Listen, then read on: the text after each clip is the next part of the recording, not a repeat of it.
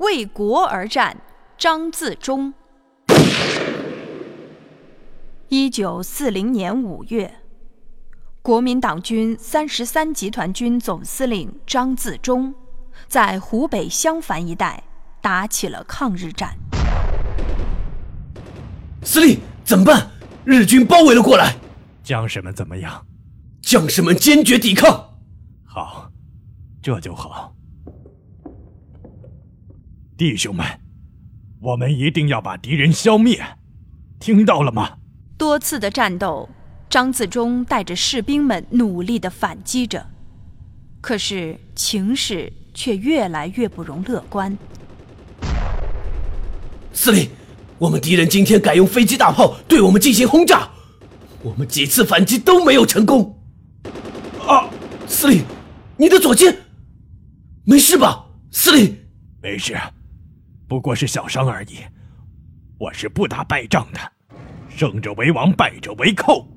我如果打败了，就只有死，否则我对不起我的部下们。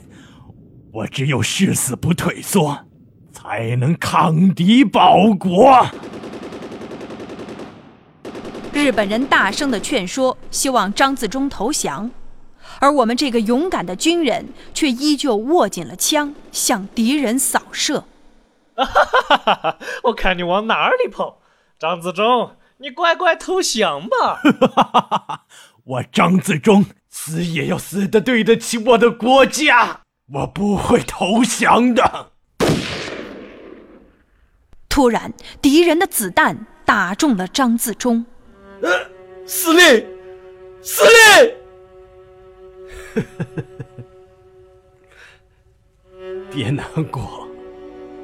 你看我这样死的好，起码我对得起我的国家，对得起我的民族，我心里平安。日本贼寇，我和你们拼了！啊啊啊啊！敌人的子弹射中了他的腹部和头部。这个勇敢的中国军人就这样牺牲了。